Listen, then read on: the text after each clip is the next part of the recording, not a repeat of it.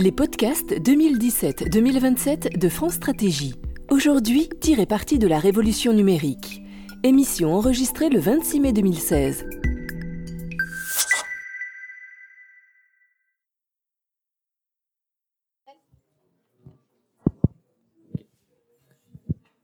Bonsoir à tous.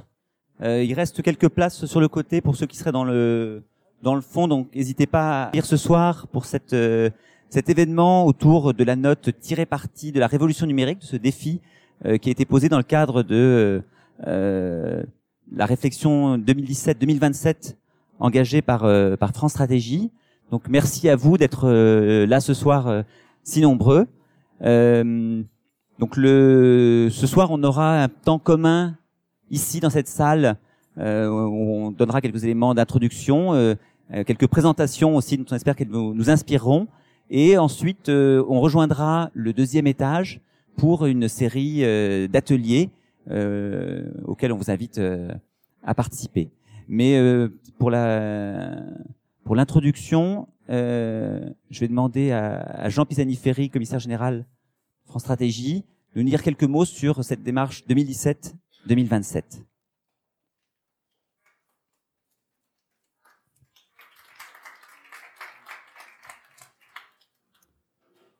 Bonsoir. Euh, la, démarche que nous avons lancée, c'est une démarche euh, de préparation euh, pour les débats qu'on espère être des débats de qualité dans la perspective de l'élection présidentielle. Donc c'est une démarche qui consiste à, sur un ensemble de sujets, qui consiste à mettre à disposition, à mettre en débat un certain nombre de diagnostics un certain nombre de réflexions sur euh, les grandes questions qui se posent, les enjeux, euh, des éléments prospectifs, et puis l'esquisse d'options sur des choix collectifs et des choix de politique publique, sur une douzaine de domaines. on en est à huit aujourd'hui. On a publié huit notes, on va en publier encore quatre ou cinq dans les semaines qui viennent. Et systématiquement, sur chacun de ces, sur chacune de ces notes, sur chacun de ces thèmes, d'organiser des débats euh, et d'appeler à des contributions. Alors, appeler à des contributions, c'est euh, ce que nous avons fait à chaque fois de la publication. On a aujourd'hui une centaine de, de, de, contributions sur un ensemble de sujets. On pense qu'à l'arrivée, on en aura 150-200. Euh, contributions qui émanent de, ben de à la fois euh, d'acteurs euh, associatifs, d'acteurs sociaux, d'experts, euh, d'individus. Euh. La seule chose que nous refusons, ce sont des contributions qui seraient très explicitement des tracts de campagne. Hein. C'est pas le but.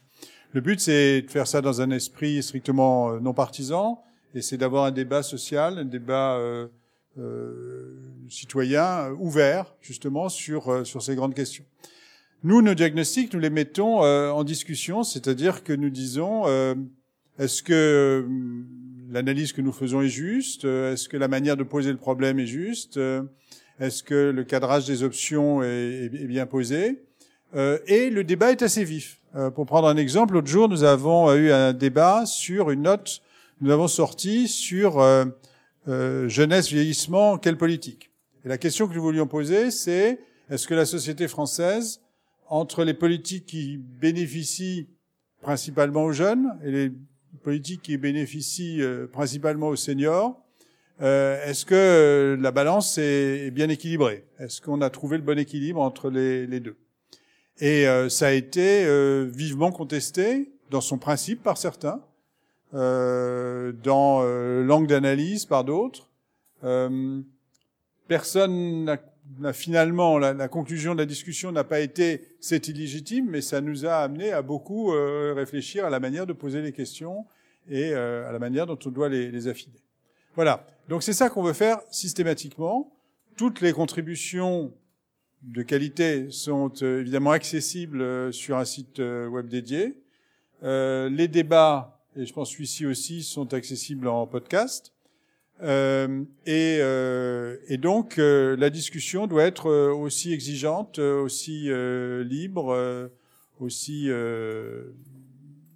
critique que qu'il faut pour qu'on aille au fond des choses et qu'on puisse améliorer nos, nos travaux. On publiera après cette, ce temps de débat qui, en l'espèce, si je comprends bien, s'étend jusqu'au 30 juin à peu près, hein, la date limite pour les contributions on publiera euh, des travaux de synthèse qui seront à la fois euh, euh, tirés des contributions qu'on aura reçues, des débats que nous aurons eus, de nos propres réflexions, de la manière dont les choses auront avancé, de manière à affiner les choses et à fournir donc pour un exercice qui sera clos vers le mois de, de novembre, pour fournir très en amont du débat présidentiel, donc encore une fois un ensemble d'éléments dont on espère qu'ils aideront à ce que le débat euh, politique lui-même soit un débat de qualité, euh, un débat qui se nourrisse des faits, un débat qui soit sur les bonnes questions, sans préempter en aucune manière les choix. Il nous semble que notre responsabilité en tant qu'organisme public tourné vers le moyen terme, euh,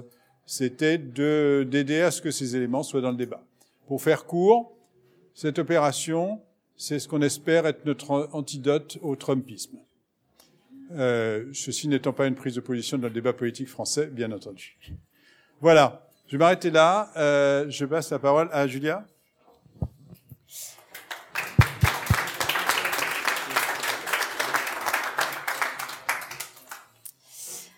Euh, bonjour, merci à tous d'être euh, donc venus pour notre débat. Euh, donc avant d'entrer dans les thèmes du sujet, je vais vous faire un rappel rapide sur la note que nous avons sortie en mars donc tiré parti euh, de la révolution numérique. Donc cette note a pour but de dresser les enjeux euh, prospectifs euh, de la révolution numérique et de dresser aussi un certain nombre de constats de la situation en France et, en, Europe.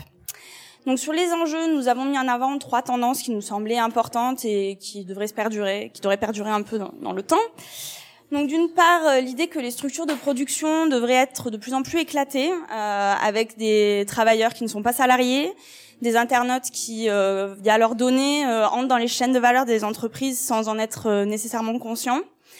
Et enfin, euh, d'un point de vue plus industriel et productif, des, donc de la production plus locale avec le potentiel des imprimantes 3D. Ensuite, nous parlons d'intermédiation.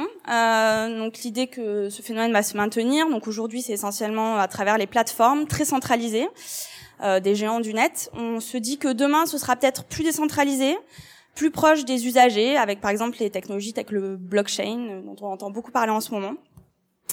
Et dernière tendance que, que nous tirons, donc euh, toujours euh, cette centralité des données et des algorithmes qui devrait prendre toujours plus d'importance autant dans notre notre économie, mais aussi notre société.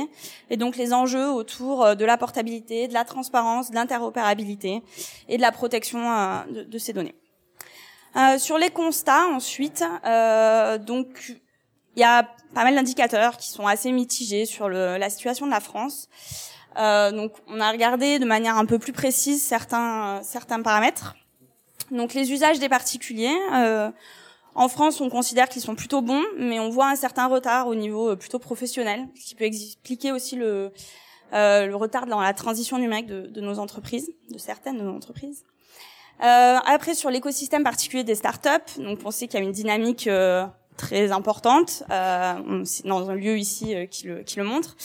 Après, on sait aussi que vis-à-vis des, donc des, des, économies américaines ou même asiatiques, on est quand même encore loin, même au niveau européen.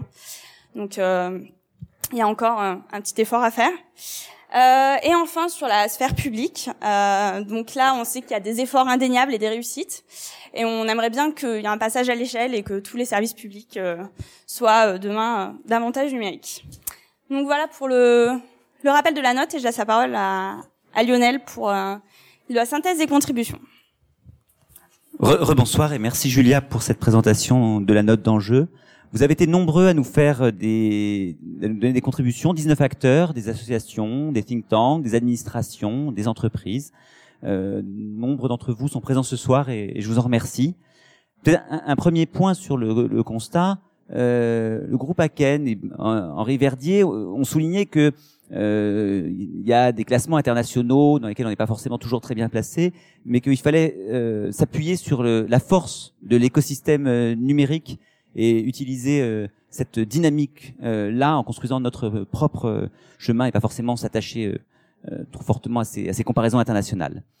Sinon, plus globalement, la nécessité d'adapter notre économie, notre société, euh, donc pour tirer parti de cette révolution numérique, c'est un point qui a été très largement, euh, très largement partagé. Euh, ça a été rappelé pour des secteurs comme l'automobile par l'Institut de l'économie, sur la question des services publics, nous disait Pierre Messulam. c'est des sujets qui sont extrêmement vastes. Aussi ce soir, on a choisi trois thèmes. donc on, évidemment, c'est pas une manière exhaustive de voir le sujet, mais il nous semblait que c'était trois sujets emblématiques. donc on a souhaité aborder la question de l'innovation, de la démocratie et de la littératie. Si je prends l'innovation tout d'abord, euh, il nous semble que euh, il n'y a pas de question sur la nécessité d'innover. C'est un point qui sera très partagé. En revanche, la manière dont on l'accompagne, euh, dont on, on, protège éventuellement les gens qui subissent ces innovations, c'est un des sujets qui, se pose. On peut développer de l'expérimentation, c'était ce que suggérait l'ARCEP. Euh, on peut s'appuyer sur l'ouverture des données, euh, carte sur table ou, ou roche euh, pousser cette voie euh, en matière, euh, en matière de données de santé notamment. On peut chercher à changer les règles pour les adapter au nouveau monde, ce que nous invite à faire Wikimedia. Pierre-Yves Joffard résume ainsi ce débat. Faut-il protéger le passé de l'avenir? Ou l'avenir du passé C'est un des thèmes qu'on propose d'explorer ce soir. Concernant la démocratie, les outils numériques permettent une nouvelle implication des citoyens. On a de nombreux exemples le rapport ambition numérique du Conseil national du numérique a expérimenté la consultation en ligne. Euh, il y a eu un changement d'échelle puisque le projet de loi Le Maire est passé également par une plateforme numérique. Donc on voit que ces outils existent. En revanche, la question qui va se poser, c'est qu'est-ce qu'on qu'est-ce fait des retours qui sont faits ou de cette, cette participation? Euh, la Fondation Jean Jaurès et Renaissance numérique se sont associés pour mettre en avant notamment deux propositions à cet égard. Euh, institutionnaliser un dispositif de pétition en ligne contraignant qui est bien euh, prendre en compte ces, ces retours euh, des pétitions, mettre en place une, une plateforme participative de suivi de la fabrique des lois, ben pour que cette implication des citoyens trouve son sa capacité à, à, agir sur la formation des lois elles-mêmes. Enfin, la dernière question, la littératie numérique, cette capacité des individus à, s'approprier ces outils numériques, sont un, nouveau langage. C'est un enjeu de cohésion sociale. C'est ce que défend évidemment Emmaüs Connect. Euh, il faut éviter que le numérique ne soit un facteur d'exclusion des citoyens qui sont les moins, moins, bien, moins bien armés. Numédia nous invitait à nous appuyer sur le maillage des espaces numériques, euh, numériques des espaces publics numériques, pour euh, assurer euh, en partie cette, cette question de la médiation numérique. L'Institut Montaigne lui rappelait que la question se joue aussi à l'école, dans la lutte contre l'illettrisme, contre l'échec scolaire. C'est à la fois une question d'équipement des établissements, mais comme souvent, c'est aussi une question de transformation euh, des pédagogies. Euh, bah, c'est un débat euh, qu'on peut rapporter à celui des priorités éducatives, qui est un, autre débat qui se tiendra d'ailleurs, qui appartient à ce grand cycle 2017-2027, et qui se tiendra notamment le 13 juin à Gennevilliers, donc il pourra être probablement prolongé à cette occasion-là. Pour stimuler la réflexion, avant de nous répartir entre les différents ateliers, nous avons demandé à trois intervenants de nous inspirer, de nous présenter un, point de vue, un, exemple. Marie-Vorgane Le Barzic du NUMA, je vais laisser la parole pour commencer autour de l'innovation. Bonjour à tous. Euh, donc effectivement, je suis la dirigeante euh, de Numa et avant de euh, proposer, euh, faire un propos qui peut-être fera débat, je, je, voulais déjà vous souhaiter la bienvenue, vous dire qu'on est évidemment très heureux de vous recevoir.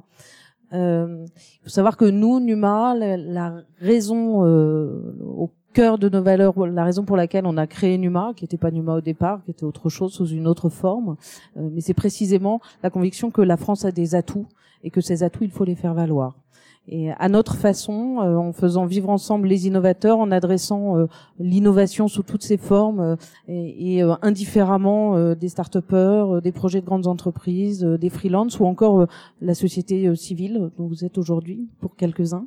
notre volonté, c'est de faire se mélanger tous ces acteurs-là et de leur donner les moyens de faire croître leurs projets et de leur donner une ambition plus forte et qu'ils deviennent des leviers de croissance.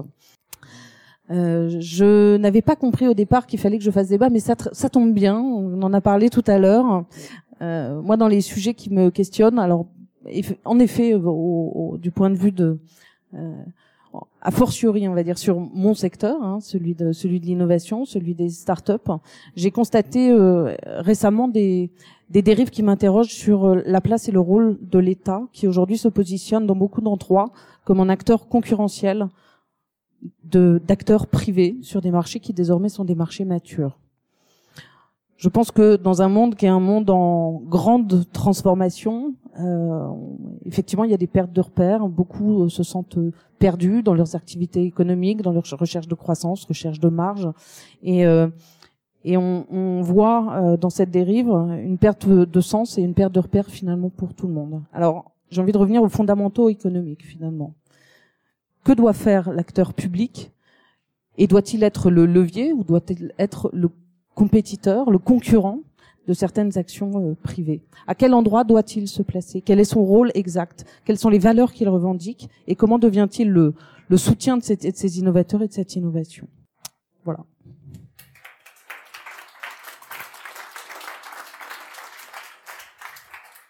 Bien, merci beaucoup pour ce point de vue qui correspond à la, tout à fait à l'objectif qui était recherché, c'est-à-dire pas forcément de balayer l'intégralité du sujet, mais euh, nous donner de la matière euh, à réflexion, matière qui pourrait être approfondie euh, lors des ateliers pour examiner bah, quelles sont peut-être ces, questions politiques qu'il faut qu'il faut se poser en matière d'innovation, mais aussi peut-être en matière de, de, démocratie. Et donc pour ce sujet-là, on a demandé à Benjamin Desgachons de Change.org France de venir nous parler un peu de son, de son expérience. Vous écoutez Tirer parti de la révolution numérique. Bonsoir, merci beaucoup pour cette invitation. Je vais commencer par une citation euh, que j'ai entendue cette semaine. Ce que le numérique permet, c'est la démocratie permanente. C'est Axel Lemaire, secrétaire d'État au numérique, qui a fait cette déclaration au Mardi Digital à l'Assemblée nationale euh, mardi dernier, euh, lors d'un événement mettant en avant euh, le secteur dit des civic tech, euh, ce secteur en pleine ébullition d'organisations de, de, tout type qui pousse pour mettre le levier technologique au service du renouveau démocratique.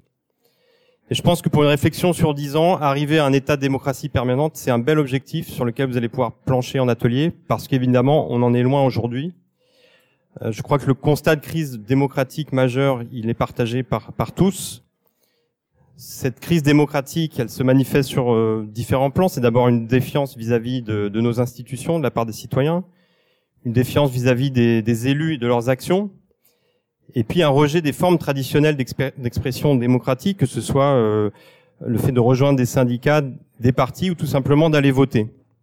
Et à l'inverse, à l'autre champ du spectre, à mon avis, cette crise démocratique, elle euh, est illustrée par une déconnexion assez forte des élites, euh, d'un mépris assez fort, de nouvelles formes de mobilisation qui émergent et qui, comme souvent euh, via le numérique, sont peut-être désordonnées, euh, peu lisibles, mais sont porteurs de, sens. Heureusement, dans chaque crise, il y a toujours des moments d'opportunité, et c'est ce qui nous rassemble aujourd'hui, c'est l'opportunité du numérique. En quoi le numérique pourrait être un levier, un facteur de renouveau dans cette crise démocratique? On en a parlé dans, l'introduction. Euh, c'est d'abord la multitude d'initiatives citoyennes et le renouveau des formes d'engagement qui est de fait accéléré par, par les outils numériques. J'évoquais le, ce secteur du civic, ce secteur tech en plein essor en France. Euh, euh, D'ailleurs, la France qui est euh, en Europe celle qui euh, en, ce moment propose le plus d'initiatives, même si toutes ne vont pas aboutir et, atteindre leur audience, c'est quand même à relever aussi euh, dans cette idée que la France a des atouts.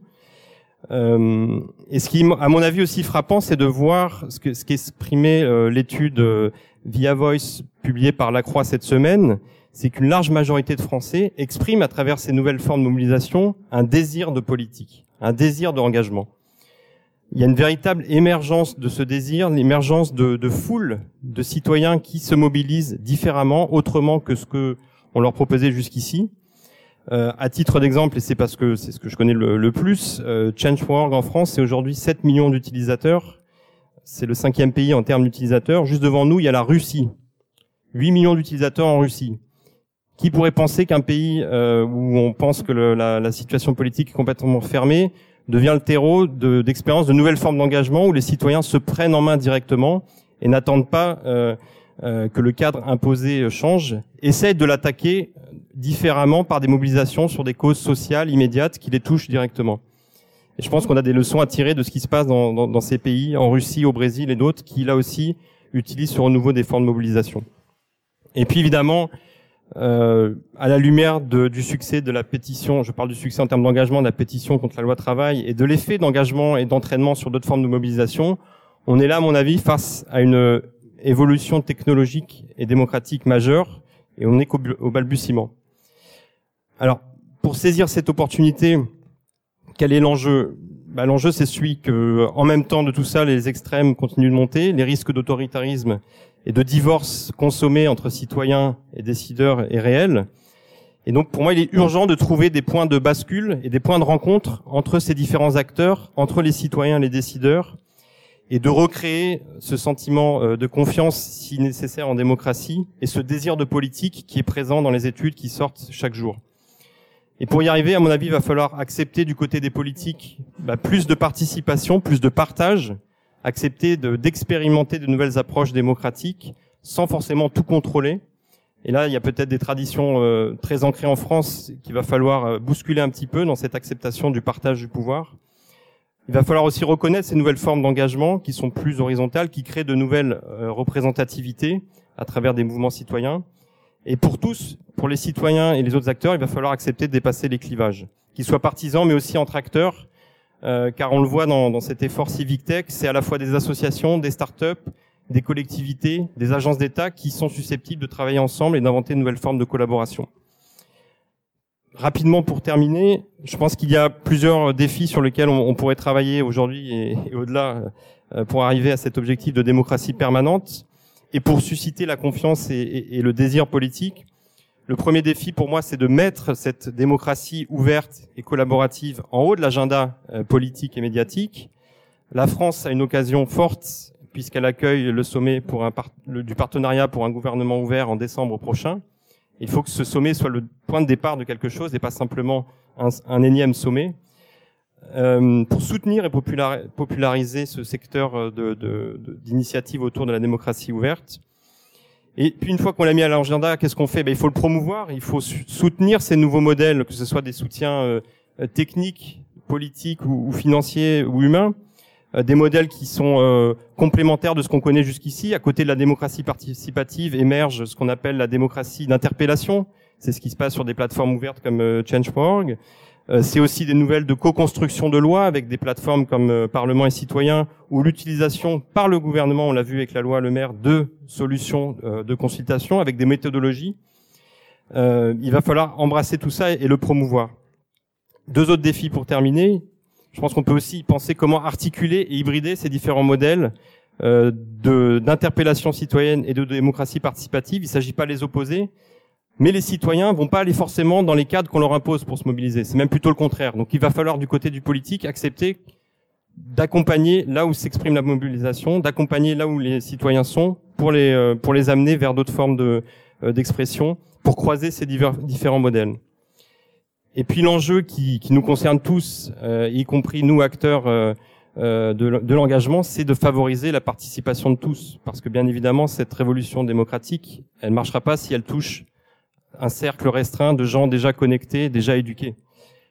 D'où l'importance du, processus de renforcement de capacité, d'empowerment, qui est notre mission commune à tous, gouvernement, start-up, associations.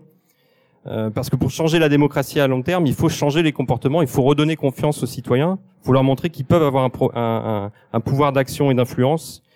Et, donc il ne s'agira pas de, de, fournir de nouvelles procédures démocratiques qui ne seraient pas utilisées, mais d'accompagner l'envie d'agir de ces citoyens, où qu'ils soient, quelles que soient leurs origines. Voilà quelques thèmes, à mon avis, de, de, de, de débat et sur lesquels je serais ravi de, continuer de discuter. Euh, je voudrais terminer sur le fait que face à tout ça, il y a des résistances très fortes, il y a même une, une forme de mépris très fort de, de beaucoup d'acteurs, politiques ou administrations ou d'élus, face à ces nouvelles formes de mobilisation. Il va falloir lever ces, euh, ces résistances pour arriver ensemble à, ces nouvelles formes de mobilisation et à, et à cet objectif ambitieux de, de démocratie permanente. Merci.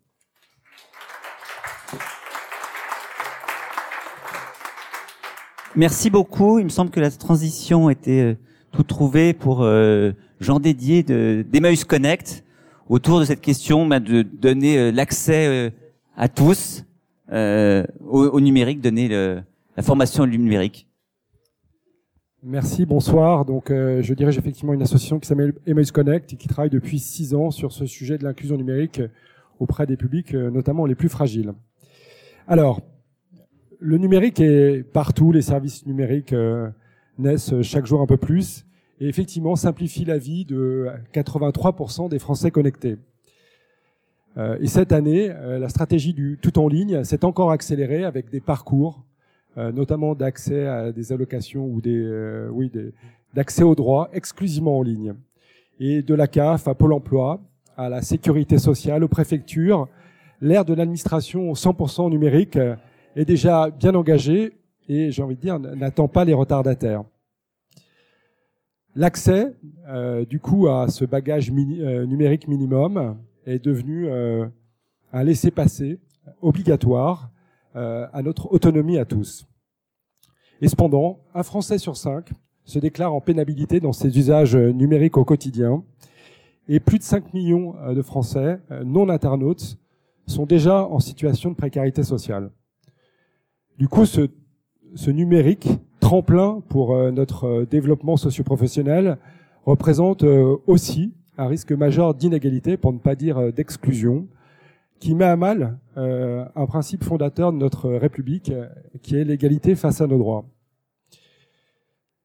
Malheureusement, ce, ce, problème d'autonomie numérique touche aussi euh, les jeunes, et notamment évidemment les jeunes sans diplôme, euh, chez qui on constate une précarité numérique avancée. S'ils ont tous des pratiques ludiques, et j'ai en tête une étude des jeunes d'émissions locales, dont 92% ont un compte Facebook, on constate qu'il n'y a aucun transfert de ces compétences ludiques vers des usages qui facilitent leur insertion socio-professionnelle. Et l'usage du mail, euh, la capacité de recherche d'informations euh, qui constituent les bases finalement de l'autonomie ils ne les maîtrisent pas. Tout ça pour vous dire qu'on n'est pas face à un problème qui va se résorber tout seul. Euh, un besoin fort euh, d'accompagnement numérique s'impose et malheureusement très vite. On regarde la vitesse de déploiement euh, de nos stratégies numériques et probablement pour la décennie qui va suivre. Un élément de contexte. La seule mise en œuvre de la prime d'activité portée par la CAF ou de l'inscription à Pôle emploi a submergé nos capacités d'accompagnement numérique dans les réseaux existants. Et on constate dans les mairies, euh, chez les acteurs sociaux, euh, un afflux de personnes en désarroi qui cherchent un soutien immédiat pour pouvoir euh, toucher leurs droits et j'ai envie de dire survivre. La responsabilité de l'éducation numérique nous semble être euh, un sujet extrêmement partagé. En fait, cet ownership est d'ailleurs très complexe, puisque l'État, les collectivités territoriales, les opérateurs sociaux, les institutions publiques, mais aussi les entreprises privées, qui tirent parti euh, des bénéfices euh, de politiques de dématérialisation, nous semblent être, j'ai envie de dire, des acteurs qui doivent être les moteurs de cet accompagnement au numérique. Et aujourd'hui, le constat, c'est que ces acteurs agissent un peu, ou pas du tout d'ailleurs, euh, et surtout de manière non coordonnée, alors qu'ils poursuivent euh, finalement ou qu'ils partagent un même intérêt, qu'ils auraient beaucoup à gagner à travailler ensemble. Alors face à ce constat, il y a quand même un certain nombre de solutions qui se dessinent. On a depuis des années un réseau de la médiation numérique qui sont une ressource qui malheureusement n'a pas été focalisée sur ce soutien au public fragile ou pas assez. Et il manque surtout cruellement de moyens. Les acteurs sociaux hein, qui sont euh, au contact de ces publics fragiles n'ont pas été formés et aujourd'hui ne savent pas diagnostiquer, ne savent pas orienter ces publics et encore moins les former. Et puis, j'ai envie de dire, on est dans un pays où euh, l'engagement bénévole est extrêmement fort. Et euh, finalement, les, gens qui sont autonomes sur le numérique sont déjà souvent des aidants dans leur propre cercle familial. Et on ne les a pas vraiment sollicités sur ce sujet, alors qu'ils constituent un vivier extrêmement important. Pour conclure, ce qu'on peut dire, c'est qu'évidemment, la République a complètement sous-estimé le besoin d'accompagnement au numérique au regard de sa stratégie, et malheureusement euh, au détriment d'une part importante de la population. Les 20% de Français qui sont connectés sont en situation difficile, mais aussi, ils ralentissent, voire peuvent bloquer une politique de dématérialisation qui en fait est riche de sens et j'ai envie de dire d'intérêt euh, pour l'ensemble de la société. Nos voisins britanniques, quand ils ont lancé leur politique numérique, euh, il y a, euh, je dire 6 ou 7 ans maintenant, euh, avaient fait une étude économique. Euh, et cette étude économique a démontré que s'il remettait sur le chemin numérique les 11 millions de personnes qui étaient en dehors euh, de ses capacités, il pouvait faire 80 milliards de gains pente sur 5 ans avec une politique de dématérialisation qui, soit possible. Et en même temps, les nouvelles capacités de ces personnes pouvaient générer sur 5 ans 80 milliards de gains de 80 milliards de pounds de gains de PIB. Voilà. Pour finir, l'inclusion numérique nous semble donc euh, d'un point un investissement extrêmement judicieux d'un point de vue social et économique et a pleinement sa place effectivement et doit prendre place dans la future campagne présidentielle et dans les programmes qui, qui vont être débattus. Voilà, merci.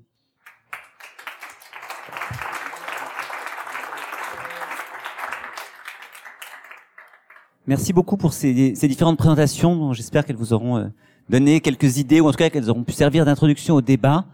Euh, je vais laisser peut-être Julia vous décrire la suite du, programme euh, qui se déroulera donc en trois ateliers parallèles au deuxième étage. Oui, exactement. Donc, euh, il va falloir que tous euh, bien sagement vous montiez deux étages. donc, on va se séparer en trois ateliers. donc, le, celui sur l'innovation animé par Daniel Kaplan, euh, celui sur la démocratie par euh, Clément Mabli, pardon, et euh, celui sur la littératie par Nathalie Caclar. Euh, donc pour ces ateliers, euh, donc il y a une signalétique, vous pouvez monter par les escaliers derrière et devant. Enfin voilà, on va vous guider. Ce n'est pas fini. on va essayer de vous répartir de manière équilibrée entre les ateliers, histoire que voilà, il n'y ait pas de surcharge sur certains. Donc si vous le faites pas naturellement, bah, on sera peut-être obligé d'intervenir. Euh, si vous êtes plusieurs d'une même organisation, euh, bah, si vous pouvez vous dispatcher, comme ça vous pourrez faire bénéficier votre savoir à, à tout le monde. Euh, les ateliers dureront jusqu'à 19h pile. Après, nous reviendrons ici. Les animateurs restitueront euh, ce qui s'est dit pour que chacun euh, puisse profiter de, de, de l'ensemble du, du, contenu. Euh, puis Henri Verdier fera un mot de conclusion. Et ensuite, nous pourrons euh, partager, euh, continuer les discussions autour d'un petit verre et euh, de quelques collations. Voilà, merci, bon atelier. Vous écoutez Tirer parti de la révolution numérique. Donc, on a cherché vraiment des sujets sur lesquels euh, des hommes et des femmes politiques euh, un peu euh, visionnaires pourraient s'engueuler, en réalité, pourraient ne pas être d'accord et donc pourraient affirmer des opinions tranchées, différentes les unes des autres.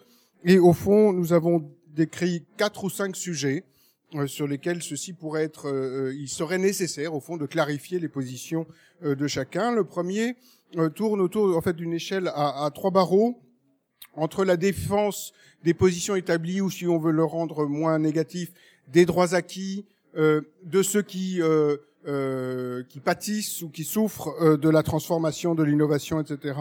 Entre l'organisation raisonnée euh, des transformations et des transitions et euh, une situation délibérément favorable euh, au changement, aux nouveaux acteurs, même si elle peut se préoccuper du fait de d'embarquer les gens dans ce changement-là.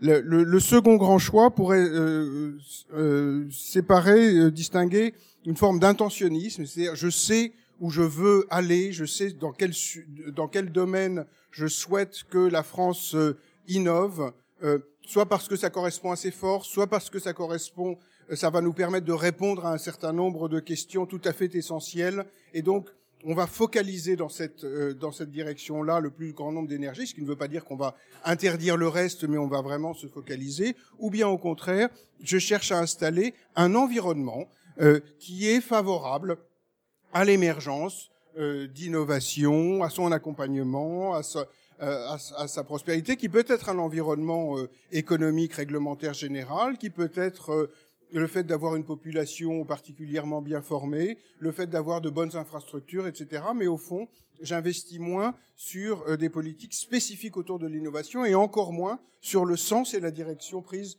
par cette innovation. Euh, troisième euh, thématique, euh, la question du dialogue sociétal autour de l'innovation. On n'a pas forcément parfaitement cartographier les, les, les, positions, mais enfin, en gros, euh, euh, faut-il euh, euh commencer à soumettre un certain nombre de projets, voire même des orientations de R&D, à une forme de dialogue euh, avec la société, de dialogue au regard de valeurs essentielles, au, regard de questions éthiques, etc. Faut-il plutôt voir cela a posteriori? Est-ce que non, tout ça, en fait, ça nous, ça nous empêche dans la compétition internationale et donc il faudrait plutôt euh, euh, essayer de laisser la société et les gens se débrouiller avec ça, mais ne surtout pas trop s'en mêler. Voilà un petit peu ce que seraient peut-être les, les, les, grandes positions. Euh, il y aurait vraisemblablement une quatrième, et qui au fond qu'on a mentionné, mais comme on, dirait, elle est peut-être un peu plus technique, c'est quels sont les bons mécanismes pour soutenir l'innovation, la croissance euh, et le développement des, des innovateurs et des, et des, entreprises. Ça doit porter sur quoi, à quel moment, euh, avec euh, avec quel euh, avec quel fonctionnement. Euh, et enfin un sixième sujet qui est probablement d'ailleurs un sujet transversal, qui est celui de la souveraineté des frontières des échelles. à quel moment et de quelle manière est-ce qu'on est capable d'affirmer une souveraineté, c'est-à-dire une, une, possibilité perçue de, de décider que ceci va se passer et pas cela, euh, est-ce que ça se passe à l'échelle européenne ou nationale ou à d'autres ou à d'autres échelles? Quel est le degré d'importance même, d'ailleurs, euh, de, cette euh, de cette question-là? Voilà un petit peu les thèmes sur lesquels on a l'impression qu'effectivement il pourrait y avoir du débat et même, euh, comme ça a été le cas d'ailleurs autour de la table parfois, du débat vif. Merci.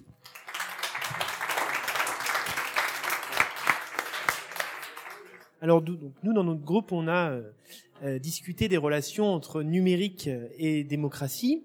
Donc en préambule, ce qu'on a commencé par se dire, c'est qu'il fallait peut-être se mettre d'accord sur ce qu'on entendait pour chacun des deux termes. Donc euh, je vous la ferai rapide, hein, mais on s'est dit en gros, la démocratie comme expression du peuple sur la chose publique et le numérique comme outil technique pour rentrer dans l'espace public et venir peser dans le débat sur cette chose publique et introduire un peu plus d'horizontalité on s'est ensuite posé trois questions. On a fait trois temps un peu de, dans, la, dans, la, discussion. Le premier temps, ça a été, bah, finalement, pourquoi est-ce qu'on ferait ce lien entre numérique et démocratie? Est-ce qu'il est si évident que ça? Ça paraît que oui, mais on s'est dit que ça pouvait valoir le coup de, de prendre le temps d'en discuter. Et ensuite, dans un deuxième temps, on a discuté des conditions de réussite avant de réfléchir aux précautions et limites. Donc un plan assez classique, mais qui nous a permis de faire sortir euh, un certain nombre d'éléments. Donc pour cette première question, pourquoi faire le lien? Eh Bien, on s'est dit que le numérique en démocratie pouvait apporter deux choses. D'une part, ça permet d'instaurer une forme de démocratie continue, c'est-à-dire permettre aux citoyens de donner son avis, d'interpeller en dehors des moments consacrés que sont les élections. Donc euh, dans une logique de démocratie d'interpellation. Et en même temps, ça permet aussi de venir enrichir le fonctionnement de la démocratie dite plus représentative. Ça vient rouvrir hein, des questions fondamentales euh, comme la notion de représentant et la délégation qui est remise en cause. Euh, voilà. On s'est dit aussi que ça permettait d'expérimenter. Euh, il y a eu l'exemple de la démocratie liquide du Parti pirate, hein, qui met en avant des délégués, des rapporteurs de l'opinion des votants, qui a été exprimé. On a vu que ça pouvait donc ouvrir tout un tas de pistes pour expérimenter et approfondir le, fonctionnement euh, représentatif. On a aussi dit que c'était un outil fondamental d'accès à l'information et de transparence de l'action publique et que ça permettait des, des, des, des formes d'expression un peu nouvelles et renouvelées. Ça élargissait l'assiette, finalement il y a plus de citoyens qui pouvaient participer et que c'est susceptible de donner de la légitimité aux, aux décisions parce que euh, il y avait un plus de gens qui avaient pu donner leur avis dessus. On a pris l'exemple et débattu euh, du bien fondé de cet exemple des consultations sur les projets de loi en ligne, euh, notamment euh, autour de la projet, du projet de loi numérique. Donc, dans un deuxième temps, on s'est interrogé sur les conditions de réussite. Si on trouve que c'est intéressant, qu'est-ce qu'il faut faire pour que ça marche? Ben, on s'est dit que la première chose à faire, c'était de diffuser une culture du numérique et de faciliter les usages. Hein. Donc, on a pris on, s'est confronté à la question de l'inclusion. Euh, si le numérique peut lever certaines contraintes et faciliter la délibération, c'est intéressant, ça permet d'ouvrir euh, les, voies pour une expertise citoyenne, pour en tout cas apporter plus de pluralisme. Euh, il fallait aussi en même temps s'interroger sur, et je reviendrai plus tard, sur les, freins auprès de certains publics. On s'est dit qu'il y avait un point important autour de définir les priorités du projet politique. Hein. Il faut, si on passe à ce numérique, euh, se demander en quoi euh, on n'a pas à faire un corps public trop, un corps politique trop diffus. Comment préserver l'identité du citoyen? On s'est dit que ça fallait aussi réfléchir à la posture de l'État, à son positionnement. On a interrogé la question de la territorialisation du pouvoir par rapport notamment aux Gafa euh, qui euh, ne respectent pas certaines règles. Et comment le mettre dans une posture d'animateur et de pourvoyeur de ressources pour les territoires? C'est une invitation à repenser l'intérêt général hein, dans un environnement numérique. Euh, on s'est dit aussi que un des éléments importants pour que ça réussisse, il fallait créer de la confiance et sécuriser l'accès à l'information, une information qui soit contradictoire, ce que permet pas forcément les réseaux sociaux avec les algorithmes qui ont tendance à vous rapprocher des gens que vous connaissez.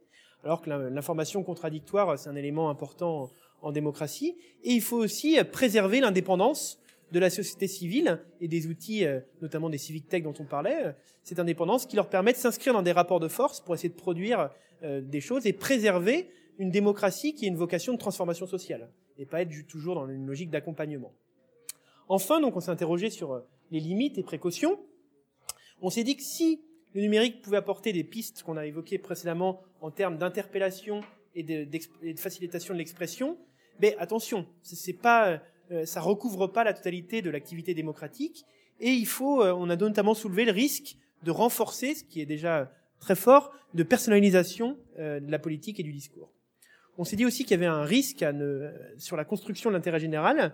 Il y a des nouveaux entrants dans l'action publique et dans le débat. Comment finalement préserver l'intérêt collectif et essayer de mettre des règles derrière tout ça? C'est difficile de préserver la cohérence entre les échelles euh, et euh, on voit bien que la structure de la société se retrouve un peu mise en difficulté. On a notamment évoqué le risque de marginaliser les corps intermédiaires. Et ce qui nous a permis enfin de nous interroger sur la, souveraineté de l'action publique hein, dans le domaine du web. Là encore, on a fait référence au GAFA. Et comment préserver finalement la, dimension régalienne euh, de cette action publique. On s'est dit aussi, ce sera mon avant-dernier point, que c'est important de ne pas basculer en démocratie dans du tout numérique. Il faut préserver une logique d'hybridation euh, et, euh, et, se réfléchir à ce que ça peut apporter, dans quelles conditions, et euh, là où on, est, on estime que c'est pas nécessaire, préserver et entretenir les moyens plus traditionnels d'expression des citoyens. Et enfin, on a euh, le pendant un peu de la culture numérique que j'évoquais tout à l'heure. On s'est dit qu'il fallait faire attention à pas rajouter des, des, des, contraintes et euh, créer une nouvelle barrière euh, à l'entrée dans l'expression démocratique. Il y en a déjà suffisamment. Euh, et donc, on, on, a pointé la nécessité de médiation et de formation pour s'acculturer au numérique. Et je terminerai en disant, il y a quelqu'un qui a dit que nous avons besoin d'un nouveau Jules Ferry du numérique. À méditer. Merci.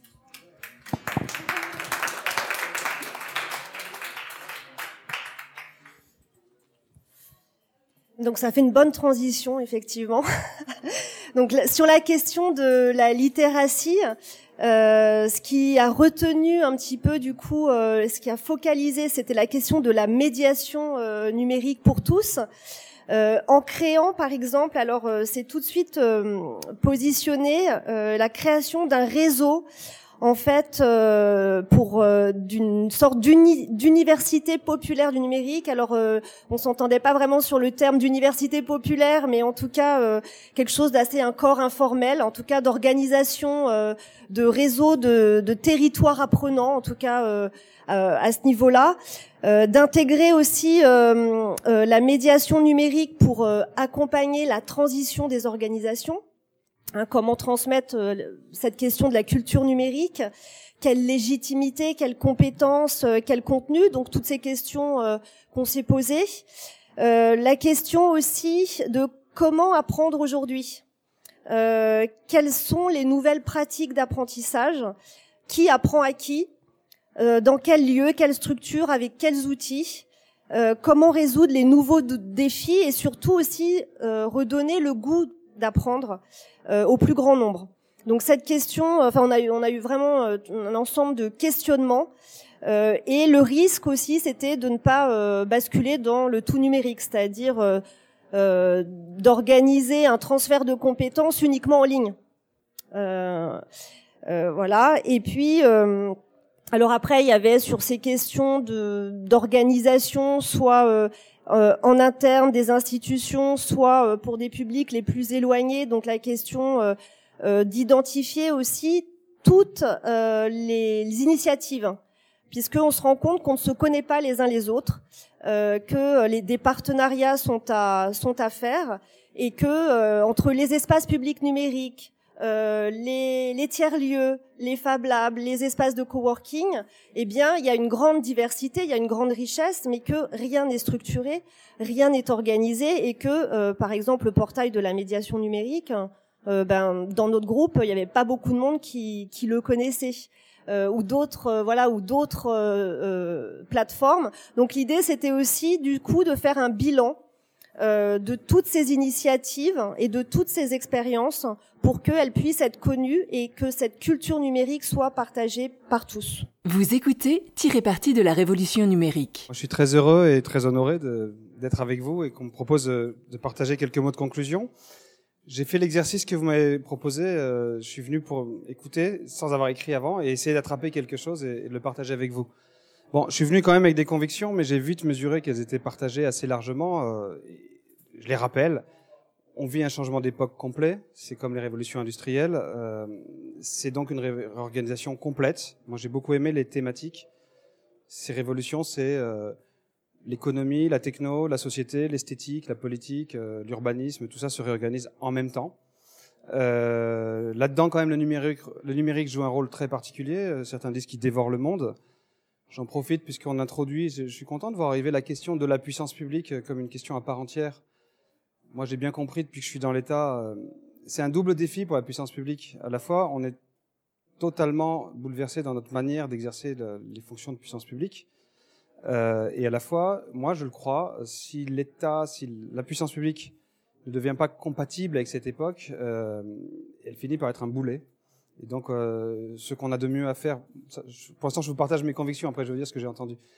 Ce qu'on a de mieux à faire pour permettre cette révolution, c'est aussi de, de l'épouser et de s'en emparer. Quoi.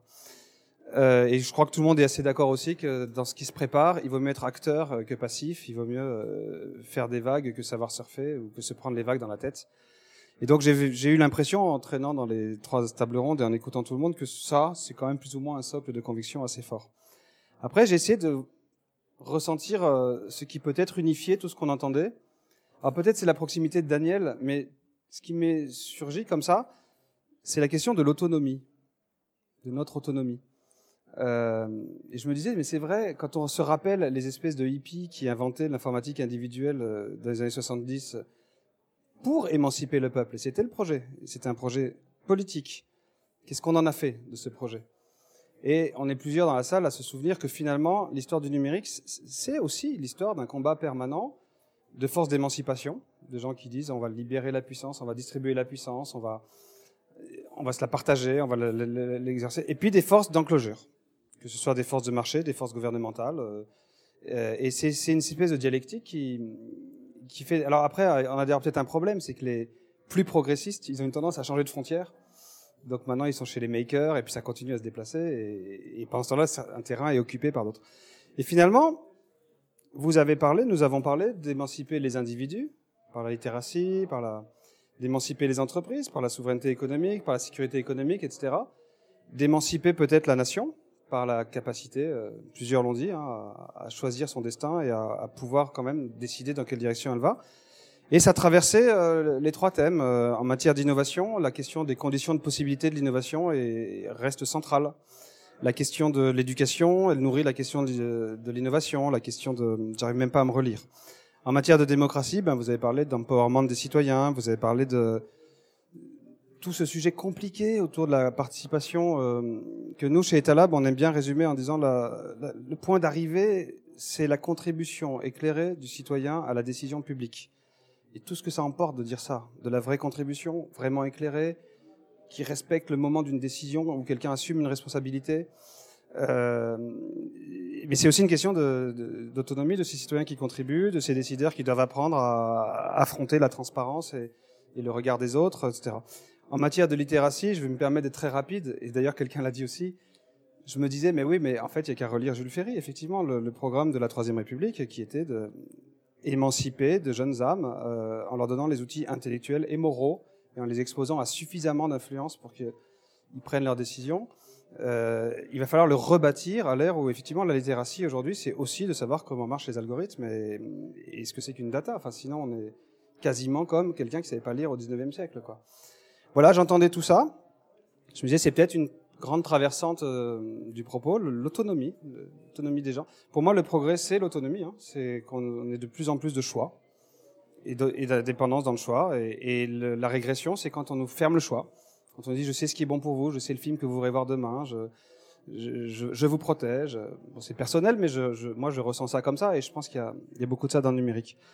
Je vais conclure, mais en disant que par ailleurs, si, si on se disait que c'est ça le projet, projet progressiste, euh, C'est important aussi de se rappeler que le numérique, c'est pas que un bouleversement du temps qu'on vit, c'est aussi plein de ressources qui, quand on sait les utiliser, peuvent, peuvent nourrir un tel projet. Euh, J'entendais Marie en préambule dire euh, est-ce que le gouvernement se mêle pas de faire euh, le boulot à la place des gens et, d'empêcher la société civile de, de, prendre son destin en main et de les logiques d'État plateforme, de government as a platform, qui consiste à dire je fabrique de la ressource pour stimuler un potentiel d'innovation et je régule finement, euh, je, je, nudge presque le système en, distribuant des ressources, mais en laissant les, forces d'innovation me surprendre, me dépasser, aller plus loin que tout ce que je pouvais voir. Ça peut être une réponse à cette question de, la présence d'un État, mais qui fait pas le boulot à la place des gens. Le travail sur les communs, est-ce qu'on peut fabriquer et détenir en commun qui est inaliénable par personne? Ça peut être aussi une réponse à la souveraineté économique. La culture du hacker, euh, à un moment j'ai eu un aparté avec quelqu'un et on se disait, quand même, les politiques, ils, essayent de prendre le pouvoir, mais ils s'intéressent pas à comment marche la machine, comment l'institution fonctionne et comment on la réforme de l'intérieur. Et je me disais, tiens, la culture hacker qui dit, face à tout problème, je, le démonte, je de comprendre comment ça marche et, de voir si on peut le remonter autrement. C'est des trucs qui, peuvent nous aider.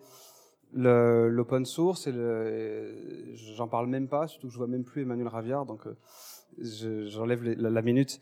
Et puis, quand vous parliez de démocratie participative, euh, les vrais outils et les vraies technologies qui peuvent permettre euh, un fonctionnement effectif d'une forme d'intelligence collective, euh, voilà quelques exemples de choses qui sont une espèce de boîte à outils que nous fournit le numérique dans un combat qui est politique et dans lequel il faudra apprendre à choisir un destin. C'est pas écrit.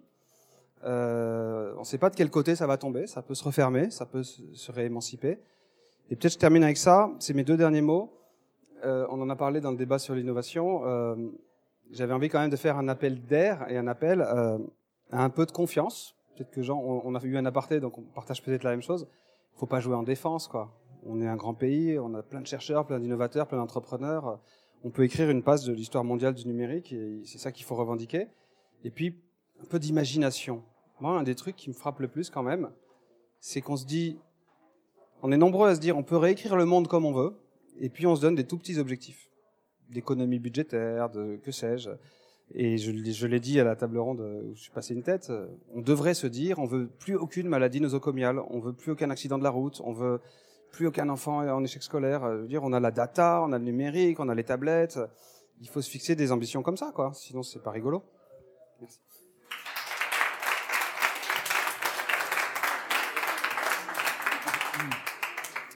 Merci. Je voudrais d'abord euh, remercier tous ceux qui ont participé à cet exercice euh, parce que ils ont donné de leur, de leur, temps, ils ont donné de leurs idées, euh, ils ont bien voulu réagir à nos à ce que nous avions lancé. Donc donc merci vraiment. Je trouve que la, la forme de travail en, en, atelier très concentré a permis de faire sortir un certain nombre de choses, de réactions, d'idées. et et merci aux trois, aux trois organisateurs et rapporteurs. J'ai vu euh, fonctionner, j'ai vu à quel point c'était euh, difficile, euh, effectivement, dans un, temps serré, de, se concentrer. Bon, je vais donner quelques, quelques réactions. Je commencerai un peu par ce que disait Henri à la, fin. Nous, par rapport à cet exercice, il y a plusieurs types de questions qui se posent. Il y a des questions qui sont qu'est-ce qu'on risque de rater? Moi, c'est peut-être la question qui me m'inquiète le plus. C'est-à-dire, euh, on pense, on essaye de penser à 10 ans, on essaye de dire euh, euh, aux candidats, à la société, aux responsables publics, voilà euh, ce sur quoi euh, il faut concentrer les, les, les efforts, ce, ce, sur quoi il faut à la fois euh, mettre des ressources, réfléchir au changement institutionnel, et la, la, la, peur, pour moi, c'est de rater des choses euh, très importantes. Hein, c'est de leur, euh, au fond, d'être d'être un peu trop conservateur. Et je m'attendais à ce que vous, la discussion aille euh, plus dans cette dans cette direction. Et au fond, ce que vous avez dit souvent, c'est euh, attention, il faut il faut contrôler ceci, il faut il faut veiller à cela. sûrement, sûrement, le normatif est important et cette réflexion, à un moment, doit déboucher sur du normatif, parce qu'on est tous conscients des risques euh, que comportent ces évolutions. Mais il me semble, dans un premier temps, il y a d'abord, euh, il y a d'abord la question des, euh, des potentialités, et, et, il faut, il y a un moment de confiance, il me semble, qui est indispensable euh, si on veut pas se faire happer euh, par toutes les, les peurs qu'inévitablement suscitent ce genre d'évolution. Hein, ce, ce, moment de confiance euh, en se disant mais qu'est-ce qu'on, comment on peut s'en saisir, comment est-ce que ça peut être des forces de transformation pour réussir ce qu'on n'a pas réussi euh, euh jusqu'à présent, pour répondre à des, ce que tu disais sur les maladies nosocomiales ou enfin, quel, à quel degré ces outils peuvent être des, des, des vecteurs de transformation positive. Alors, une fois qu'on a dit ça, euh, je reviens sur euh, les questions euh, qu'est-ce qu'on risque de rater et, et qu'est-ce qui ne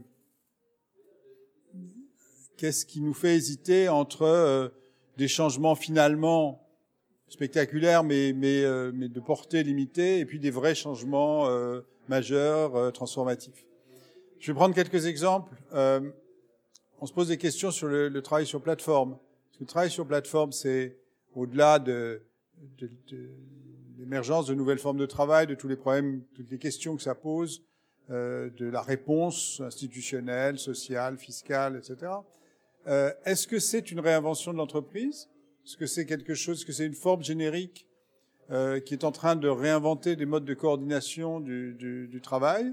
Et donc euh, au fond une menace d'abord pour l'entreprise avant euh, même d'être euh, une menace sur les statuts des, des, des travailleurs?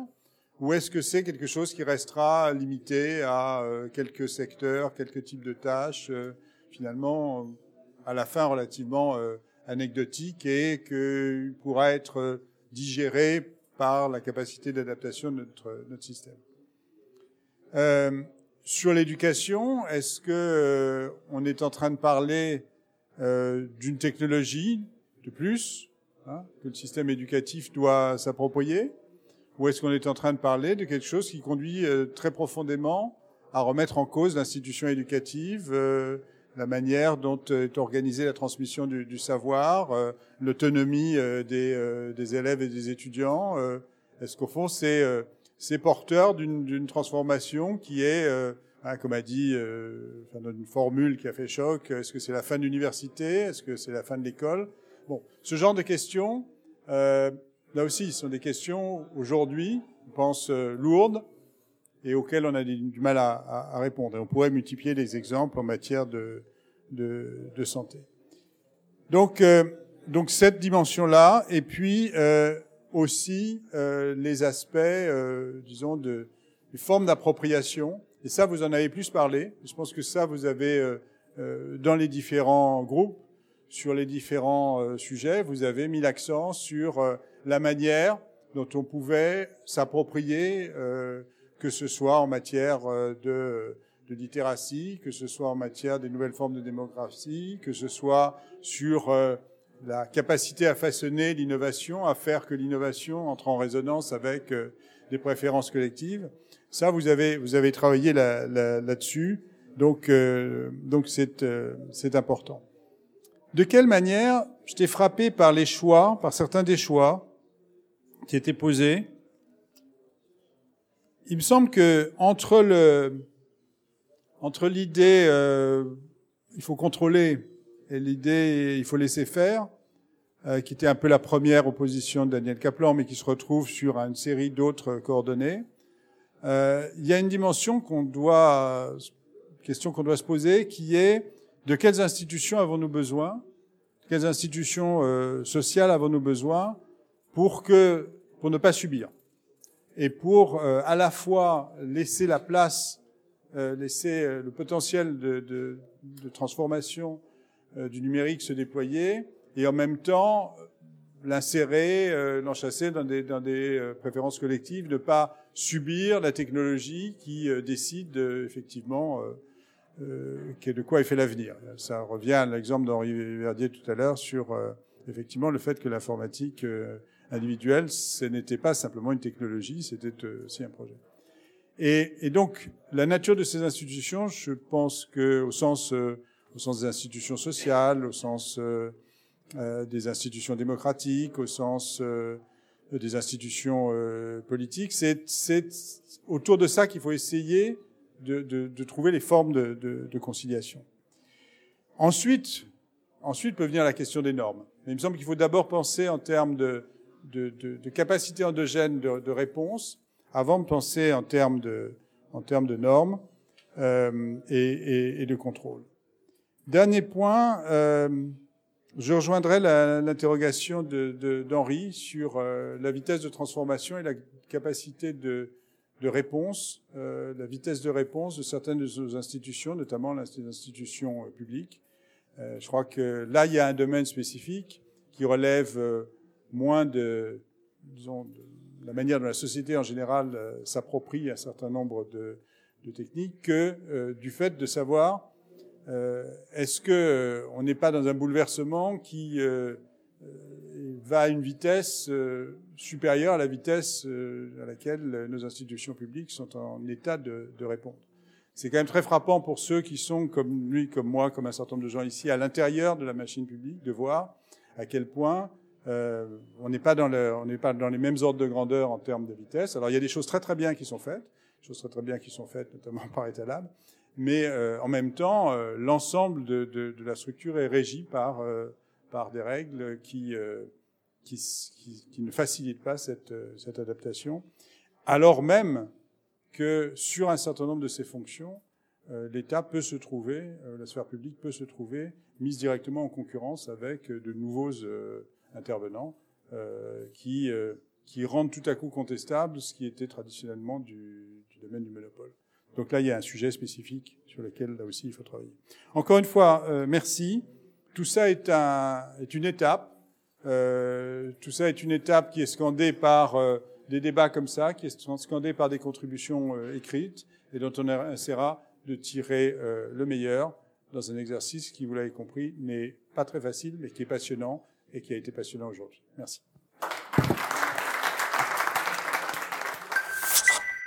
Les podcasts 2017-2027 de France Stratégie.